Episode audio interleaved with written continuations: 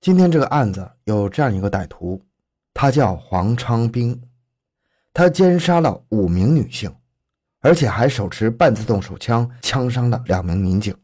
欢迎收听由小东播讲的《保定黄昌兵大案》，虐杀五女，枪伤二警。回到现场，寻找真相。小东讲故事系列专辑由喜马拉雅。独家播出。两千零三年十月三十一日下午四点半，在武汉桥口区六角亭街派出所接到报警电话，打电话的是一个年轻人，他对民警说：“当天中午，他的女友接到一个电话，她的闺蜜刘丽丽被人绑架了，要他拿六千六百元去太和广场交钱赎人。”他和女友立即取了钱，一起赶到太和广场。到了广场，电话又让他女友去顺道街的一栋三号楼房内交钱，如果不去就把人质杀了。他女朋友就自己去了，但是两个小时了也看不到人影，而且手机也关机了。警方得知这个情况之后，三名警察立即赶到案发现场顺道街附近。小伙对警察说：“女友的闺蜜刘丽丽是个干三陪的。”根据小伙的介绍，警方来到三号楼下。周围的邻居也说，在两个小时前确实有个女青年上了楼，具体上几楼不知道。大白天绑架，这本身不可思议；赎金又只有六千六百元，这更是让人觉得诧异。而交赎金的人也不见了，这怎么看来都非常的反常。于是，三名警察留下一名守住门口，其他两名警察开始挨门挨户的搜查。当两名警察来到六楼的四号门一敲门的时候，一个胖子一开门，发现是警察，先是一愣，随即就把门关上。警察立即意识到不对，于是立即又敲门。这时四号门突然打开，这个胖子拿一把大口径的手枪对准其中一个警察就连开两枪。这个警察没有任何思想准备，瞬间失去了知觉。随即他又朝着另外一名警察开枪，这个警察从旁边的楼梯上跳下，重重摔在地上，一时爬不起来。歹徒打倒两个民警之后。穿着衬衫，举着枪，迅速向楼下狂奔，连外衣都顾不上穿。就在这个时候，在一楼的警察听到枪声，立即拔出手枪，从一楼往上冲。这个胖子听到脚步声后，连忙躲在一旁三楼的楼道里。当一楼警察经过三楼的时候，胖子对警察连开两枪。随后，这个胖子歹徒冲下一楼，混入人群，从容地打车离开，逃得无影无踪。三分钟之后，市区两级公安先后赶到案发现场。这是武汉第一次发生歹徒持枪袭警案件。赶来支援的警察一方面把受伤的警察送往医院，随后警方在四号楼内成功解救了两名女性，也就是刘丽丽和她的闺蜜。这两名女性全都遭到这个胖子的强奸和殴打，尤其是刘丽丽遭到了歹徒持续十二个小时的性虐待，全身都是被烟头烫伤的痕迹。下身有着严重的水肿。刘丽丽在歹徒的逼迫下，她被迫打电话给自己的好友，就这样给同样是坐台小姐的闺蜜打电话带钱来救命。谁知道闺蜜刚进门就被歹徒捆绑了，又将其强奸，又把她打了一顿。就在歹徒意图进一步进行施暴的时候，警察就来敲门了。绑架、强奸、杀人、开枪袭警，这都是恶性案件呢。这四起案件都是一个人所为，这就是重大案件。武汉市公安局立即成立了由一百余人组成的专案组。万幸的是，由于歹徒逃跑的时候很匆忙，所以屋里留下了大量的物证。警方在屋里成功提取了八枚清晰的指纹，现场还发现了四个籍贯为河北保定或者河南信阳的假身份证。经查，歹徒在十月二十九日七点左右用假身份证入住某酒店。警方就此提取到了歹徒的手写的文字。第二天上午十点，歹徒用另一个假名找到中介，租了顺道街三号楼一室一厅的住房。警方在烟灰缸中提取到了多枚的红盒牌的烟头，获取了歹徒的 DNA 证据。经过受害人刘丽丽的辨认，假身份证上的照片就是歹徒本人。现场还发现了五枚弹壳和弹头，都是美制科尔特 M 幺九幺幺半自动手枪子弹，还有一张手机充值卡。一个打火机，一件写有“孟凡”字样的西服等等。屋子里相当整洁，有歹徒购买的很多的生活用品，而且这些用品几乎都是同类产品中最贵的。让警方意外的是，屋内还有一些西方或者港台的小说，这说明歹徒对生活有一定要求，而且有一定的文化水平。警方开始对刘丽丽进行询问，刘丽丽说，她是个三陪女，有了钱以后，她开了一家发廊。几周前，一个身高一米八的外地男人经常来她的发廊按摩，对她很是大方。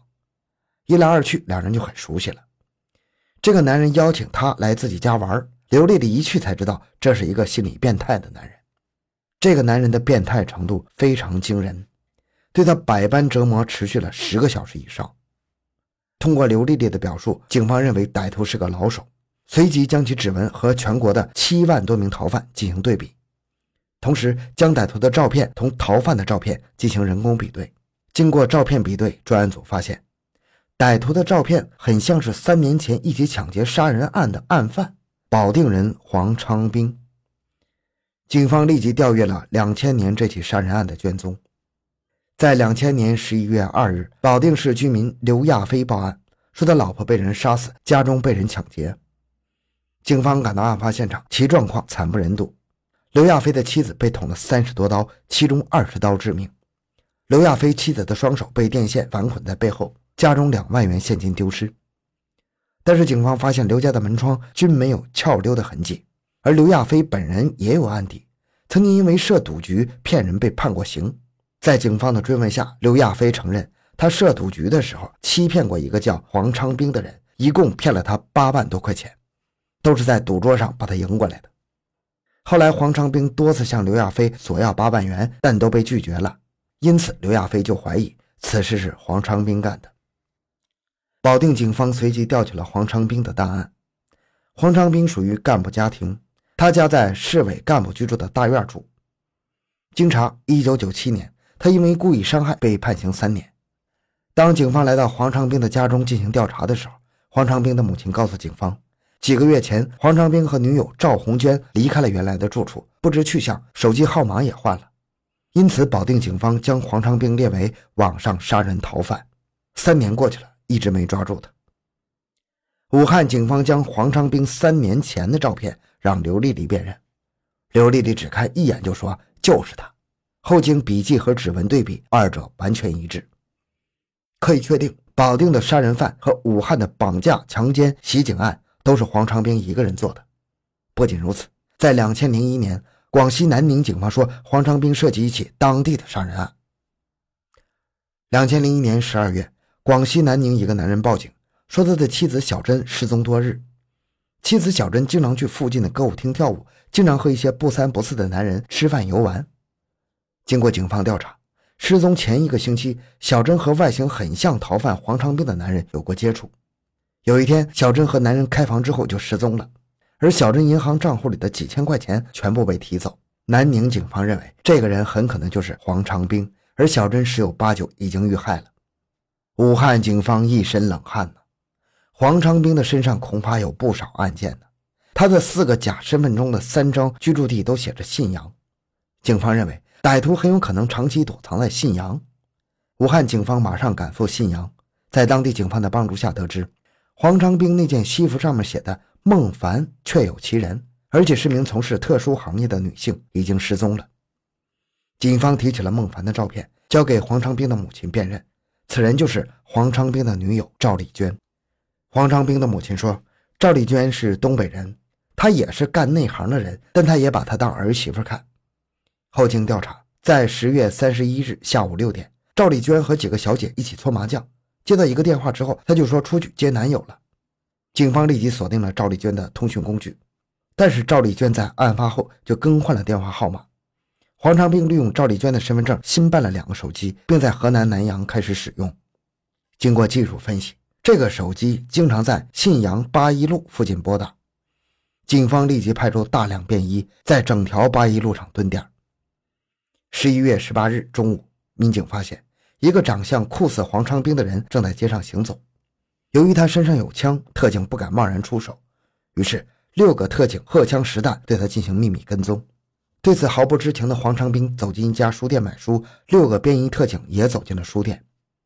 就在黄昌兵从书架前拿起一本书的一瞬间，六个特警迅速出手，把他生擒了。经过搜查，黄昌兵身上并没有携带手枪，只是携带了一个随身听，正在播放摇滚音乐。至此，距离枪案发生了十八天之后，黄长兵落网了。警方对他进行了突审，黄长兵也没什么抵抗，坦然交代了犯罪事实。根据他的交代，警方在冲入信阳市的一处出租屋，把赵丽娟抓获了。从屋内搜查缴获出了一支美制科尔特 M 幺九幺幺手枪和两发子弹。一把军刀，大量现金。根据弹道对比，证明就是打伤两个民警的那个大口径手枪。黄长兵是个高干子弟，其父是级别很高的军官。他从小就养尊处优，生活极其优越。只是父母都忙于工作，很少管教孩子。很小的时候，他就表现出变态的心理。上高中的时候，就看一些特别的影片。高中的几年，他就是在黄色物品中度过的。高考失利后，父母利用关系把他送到军队，成为了工程兵某部的一个士兵。复员之后，几次工作都不太顺利，导致失业在家。由于打架斗殴，被判刑了三年，父母也就断了对他的经济资助。没有正式工作，他对父母行为也有很多不满，于是就开始了一系列的杀人、强奸、抢劫事件，而且心理极其变态，对女性多次进行性虐待。两千零四年五月十九日。三十岁的黄昌兵被判处死刑。好，这期内容就到这里。小东的微博账号主播小东讲故事，感谢关注，咱们下期再见。